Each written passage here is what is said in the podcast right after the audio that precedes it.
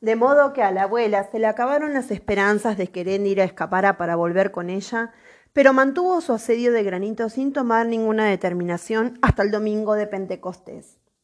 Por esa época, los misioneros rastrillaban el desierto persiguiendo concubinas encintas para cazarlas. Iban hasta las rancherías más olvidadas en un camioncito decrépito, con cuatro hombres de tropa bien armados y un arcón de guerreros de pacotilla.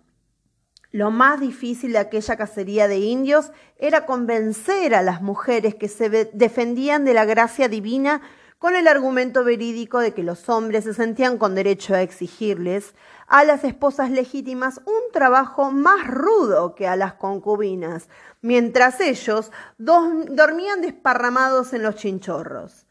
Había que seducirlas con recursos de engaño, disolviéndoles la voluntad de Dios en jarabe de su propio idioma para que la sintieran menos áspera. Pero hasta las más retrechas terminaban convencidas por unos aretes de oropel.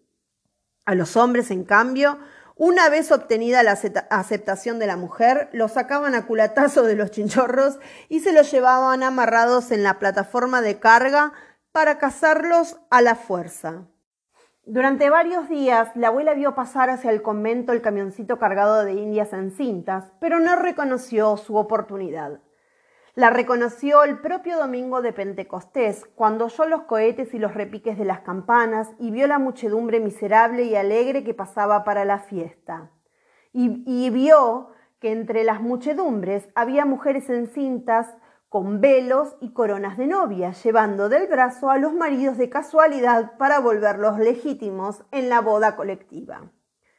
Entre los últimos del desfile pasó un muchacho de corazón inocente, de pelo indio cortado como una totuma y vestido de andrajos, que llevaba en la mano un cirio pascual con un lazo de seda.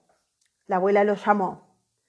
Dime una cosa, hijo, le preguntó con la voz más tersa. ¿Qué vas a hacer tú en esa cumbiamba?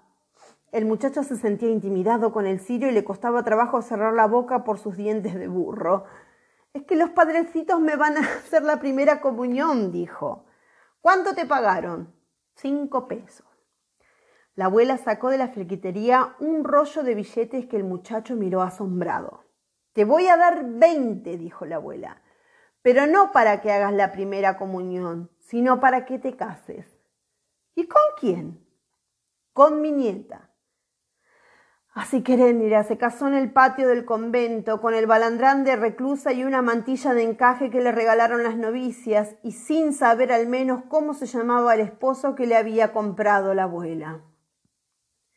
Soportó con una esperanza incierta el tormento de las rodillas en el suelo del caliche, la peste del pellejo del chivo de las doscientas novias embarazadas, el castigo de la epístola de San Pablo martillada en latín bajo la canícula inmóvil, porque los misioneros no encontraron recursos para oponerse a la artimaña de la boda imprevista, pero le habían prometido una última tentativa para mantenerla en el convento. Sin embargo, al término de la ceremonia y en presencia del prefecto apostólico, el alcalde militar que disparaba contra las nubes de su esposo reciente y de su abuela impasible, Heréndira se encontró de nuevo bajo el hechizo que le había dominado desde su nacimiento. Cuando le preguntaron cuál era su voluntad libre, verdadera y definitiva, no tuvo ni suspiro de vacilación. Me quiero ir, dijo, y aclaró señalando al esposo. Pero no me voy con él, sino con mi abuela.